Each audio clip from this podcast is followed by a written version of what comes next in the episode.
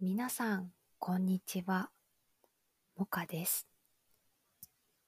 モカのゆるゆる話では、自然な日本語、優しい日本語で、日本の生活や文化を紹介します。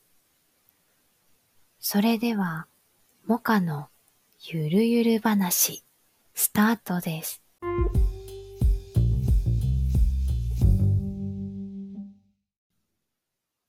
今日は伸びるについて話します。伸びるは動詞 verb です。伸びるの自然な日本語 Dear Japanese を4つ紹介します。1つ目ゴムが伸びる。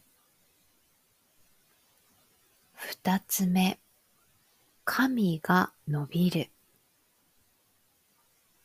三つ目、試合が伸びる。四つ目、彼は伸びる。一つずつ説明します。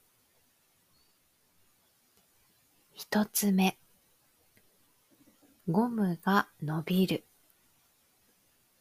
この伸びるは、引っ張ると伸びるという意味です。似ているのが、ラーメンが伸びる。ラーメンの麺は時間が経つと柔らかくなりますね。二つ目、髪が伸びる。髪の毛の長さが長くなったという意味です。長くなったねよりも、髪伸びたねが自然な日本語です。似ているのが、草が伸びる。草は、時間が経つと成長して草の長さが長くなりますよね。三つ目、試合が伸びる。試合の時間が延長することです。エクストラタイムです。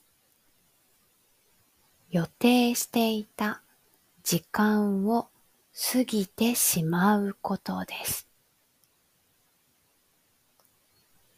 四つ目、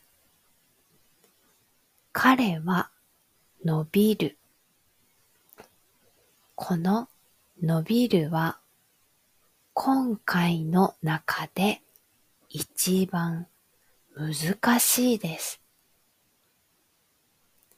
この伸びるは彼が能力 capability が高く、これからの成長が楽しみな人のことです。例えば、サッカー選手に彼は伸びると言うと、これからもっとサッカーが上手くなる選手であり、期待されている人ということになります。それでは今回はここまで。このポッドキャストでは自然な日本語、学べる日本語が勉強できます。次は卵についてのお話です。聞いてくれてありがとうございました。もかでした。